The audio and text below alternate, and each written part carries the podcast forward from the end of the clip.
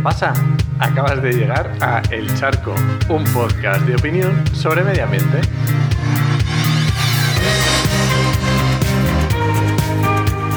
Soy Enoch Martínez, ambientólogo y profesional del medio ambiente porque trabajo y me he formado para ello. Y hoy voy a opinar sobre el famoso contenedor amarillo. Y es que recientemente Greenpeace ha publicado un informe y ha lanzado una campaña bastante exitosa en redes sociales que se llama o con el hashtag Ecoembesmiente. ¿no? Esto era, venía a respaldar un, un, informe que han sacado muy muy interesante. Y que mmm, no voy a hablar de él porque ya hemos hablado con Alberto Vizcaíno, con Albizlo en Twitter, en el podcast de actualidad y empleo ambiental. Y así que buscarlo es el número 76 y está muy chulo sobre ello. Pero bueno, metiéndonos ya en el tema del contenedor amarillo, yo quiero hablar de otra cosa, ¿no? Es cierto, perfectamente cierto, que Coembes nos miente. No se recicla tanto como sale en la prensa cada año. Esto es publicidad de esta empresa, que es la que gestiona el contenedor amarillo. La mayoría de los residuos del contenedor amarillo no se llegan a reciclar. Esto es una realidad que, que es palpable y que se puede demostrar el monopolio de Ecoembes, que es el que gestiona eh, todos los residuos de envases, este sistema integrado de gestión, está claro que debe finalizar y hay que buscar la forma para solventarlo. El sistema que tenemos o el sistema que existe de sistema de depósito de devolución y retorno, que es este sistema donde tú entras, que hemos visto todos en maquinitas en Alemania o en Holanda, donde tú metes tu botellita o tu lata vacía y te devuelve un ticket o te devuelve unos céntimos, es efectivo y se está viendo en países donde está. ¿Aquí está siendo difícil de, implantar? Pues sí, muy complicado, pero bueno. También tenemos el famoso sistema que existía hasta ahora y en Asturias sigue existiendo, que son los, los, cascos, las botellas de sidra, por ejemplo, por hablar de, de Asturias, o las famosas botellas de casera que había antiguamente te las terminabas, las llevabas, las cambiabas por otras nuevas y te descontaba del precio original sin, si tuvieras que pagarlo.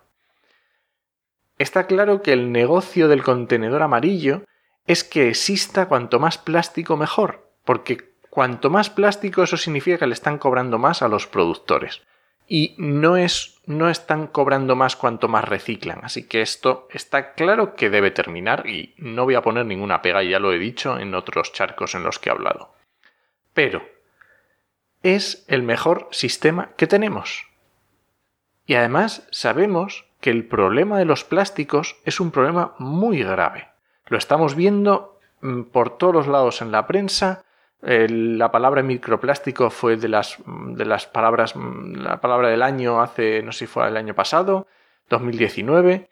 Entonces, cuanto más consigamos, cuanto más echemos el contenedor amarillo, más vamos a conseguir solucionar estos problemas. Por lo menos en lo que tenemos en nuestras manos.